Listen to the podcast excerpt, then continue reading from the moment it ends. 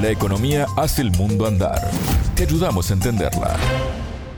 Bienvenidos. Desde Montevideo comienza el segmento de Economía de Sputnik contante y sonante. Soy Alejandra Patrone y me acompaña Natalia Verdún. Natalia, ¿cómo estás? Bienvenida. Muy bien, muchas gracias Alejandra. Este lunes 11 de septiembre se cumplieron 50 años del golpe de Estado contra Salvador Allende en Chile y por eso nos centramos en el modelo económico de la dictadura liderada por Augusto Pinochet. El tema.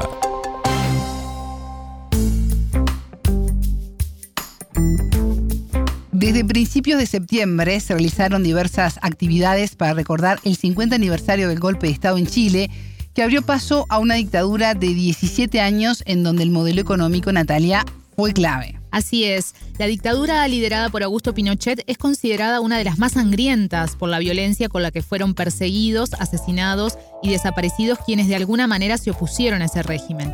Pero también fue dura con el modelo económico que impuso.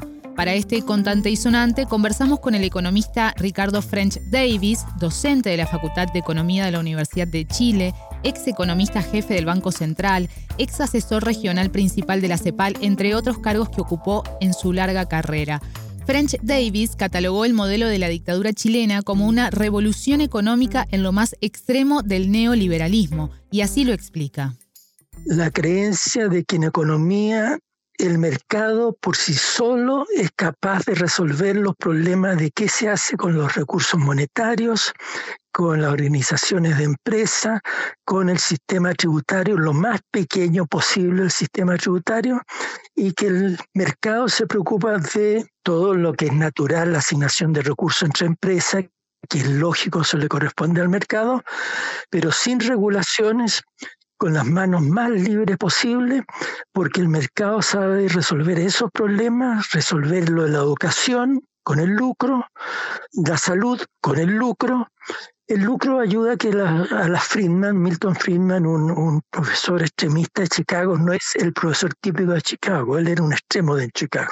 El mercado sabe hacer las cosas. No nos metamos nosotros, el Estado, el Estado preocúpese de la policía y la justicia, y todo el resto lo hace el mercado libremente.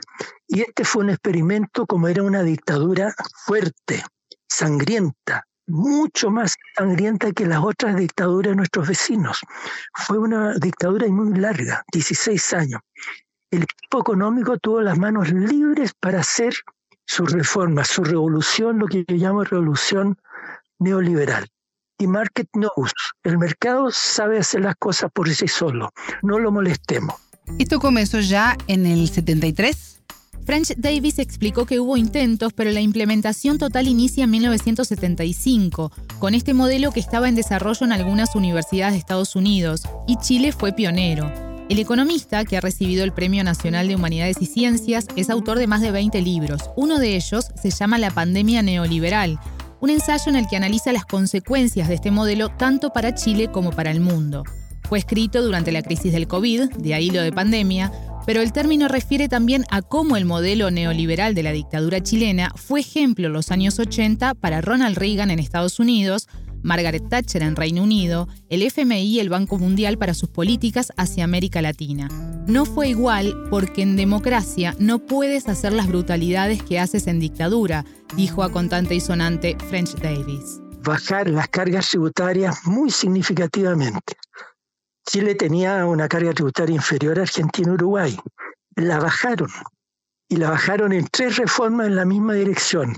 Y con el planteamiento de que las políticas públicas que se hagan deben ser lo más neutras posible. Entonces trataron de quitarle, terminaron eliminando los impuestos a la utilidad de la empresa y achicando el impuesto a las rentas personales, que era progresivo, reduciéndole la progresividad.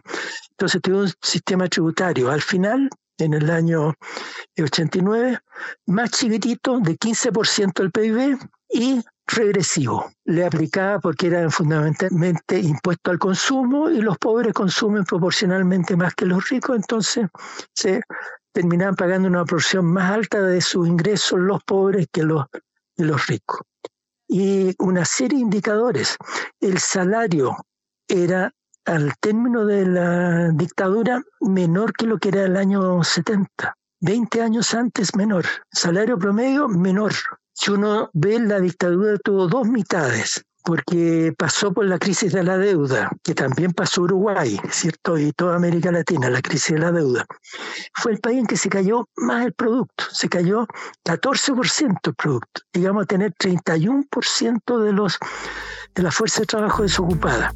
Y en esa época se acuñó el concepto de milagro chileno para hablar de los resultados de este modelo. Exacto, y el entrevistado se refirió a eso cuando la dictadura y el Fondo Monetario y el Banco Mundial de aquellos tiempos, no el de ahora, de aquellos tiempos, decían que lo de Chile fue un milagro, porque contaban, después de la caída del 14, empiezan a contar cuando la economía se recupera. ¿Por qué se recupera? Porque en las caídas los trabajadores existen, no se murieron. Las empresas no se murieron todas, se murieron algunas, pero no todas. Y entonces lo que se trata de recuperar y tienen recuperación, pero recién en el 88 regresaron al punto de partida del 81. La, la, crisis fue el 82. Entonces el gobierno había tenido una primera mitad en que creció 3%, en algunos años 7 u 8, pero en otros años menos 17. Y no contaban, lo, no contaban las caídas. Y tampoco el Fondo Monetario. Mirá los anteriores 3, 4, 5 años y no que lo que había pasado 7 u 8 años atrás. Y eso lo vuelven a hacer en los 80, con la mala intención de, este es un milagro, América Latina haga lo mismo como Chile. Y decirle a, los, a todos ustedes, a todos los latinos, mire, van a crecer harto. ¿Qué es lo que pasó en los 90, en los retornos a la democracia? Tuvimos otra crisis, pues. Y Chile el 95 no la tuvo en democracia, porque el gobierno democrático hizo cambios fundamentales en el modelo, pero no pudo hacer todo lo que quería, porque había una constitución que heredamos de Pinochet. Entonces no teníamos instrumentos, no podíamos hacer política de desarrollo productivo pero pudimos hacer política de regulación de la cuenta de capitales, manejo del tipo de cambio. Con la crisis de la deuda se fueron los capitales que nos habían invadido en los 70. Esa fue la crisis de la deuda, por el 82. Todos se endeudaron y la dictadura no se endeudó el gobierno, se endeudó el sector privado. Miraban bien los capitales financieros de Chile y nos llenaron de plata. Muchos dólares, dólar barato empezamos a importar como locos, importar, importar y tener el 81 un gran déficit. Y lo que pasa, de repente nos dicen, hasta ahora, hasta aquí le llega, plazamos plata, ahora devuélvanme los préstamos. Y esa es la crisis del 82, en que Chile fue el peor, porque Chile lo había hecho peor que los otros países latinoamericanos. Casi todos nos caímos. Brasil, Argentina, Uruguay, eh, México, pero Chile fue el peor, porque el mercado sabe. Entonces dejaron que nos invadieran, invadieran. ¿Qué es lo que hicimos en, el año 90? Empezamos a regular esas entradas. Decir, no quiero tantos dólares porque si no lo que hacen, se va toda la plata de consumo importado. Si lo regulamos. México y Argentina no lo regularon. Y Argentina tuvo la crisis del tanco y México la crisis del tequila. Quiero usted escuchar hablar de la crisis del tequila. Una crisis en el 95.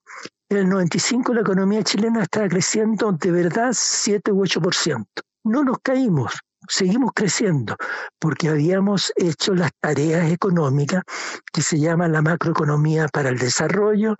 Queremos una macroeconomía que tenga inflación baja y crecimiento alto. La dictadura tuvo inflación baja y crecimiento bajo, muy bajo.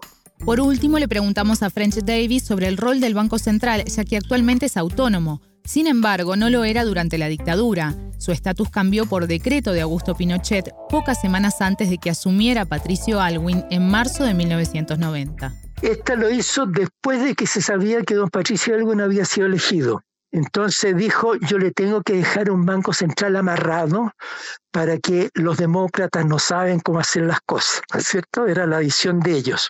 Ellos lo hacían bien y nosotros, los demócratas, lo hacíamos, no sabíamos hacerlo. Los socialdemócratas lo han hecho bien en el mundo. Eh, ustedes y los escandinavos, los canadienses y el presidente Roosevelt. O sea, de economía social al servicio de la gente eso funciona bien. Hasta el día anterior al Banco Central Autónomo, el Banco Central está totalmente manejado por el Ministerio de Hacienda, totalmente. Entonces las cosas que se hicieron fueron todas juntas, juntas, no con el Banco Central Autónomo. Es muy importante saber, con esto podemos alargarlo, de que con el Banco Central Autónomo tuvimos la suerte en los primeros meses del, eh, del gobierno que logramos conseguir tres de los cinco votos. Y entonces, en los años 90, cuando crecimos 7,1% por, eh, por año, con aumento de los salarios, aumento del empleo, con más inversión de los privados, etcétera, el Banco Central que era en teoría autónomo, está trabajando con Hacienda todos los días. Siempre tienen que estar armonizados. No puede haber una entidad macro independiente de la otra actividad macro la fiscal de la monetaria, tienen que trabajar juntos. Y esa es una crítica que tengo hoy día presente y a mi juicio en los 90 no fue muy bien porque el Banco Central no ejerció su autonomía, trabajó juntos y a partir del 2000 el Banco Central se autonomizó y empezó a trabajar separado de Hacienda. Y la economía chilena del 2,9 de la dictadura, el 7,1 de los 90, un 4,3 después, después un 3,8, después un 3 y ahora en los últimos 10, años un 2%, 2%, tiene harta culpabilidad el Banco Central Autónomo. Se preocupa de la inflación baja y cree que el mercado resuelve todo lo que tiene que ver con la producción. La producción tiene mucho que ver con la alianza público-privada. Hasta acá la entrevista con el economista Ricardo French Davis, docente de la Facultad de Economía de la Universidad de Chile, ex economista jefe del Banco Central, ex asesor regional principal de la CEPAL, entre otros cargos de su larga trayectoria. Muchas gracias, Natalia. De nada, las órdenes. Contante y sonante desde Montevideo.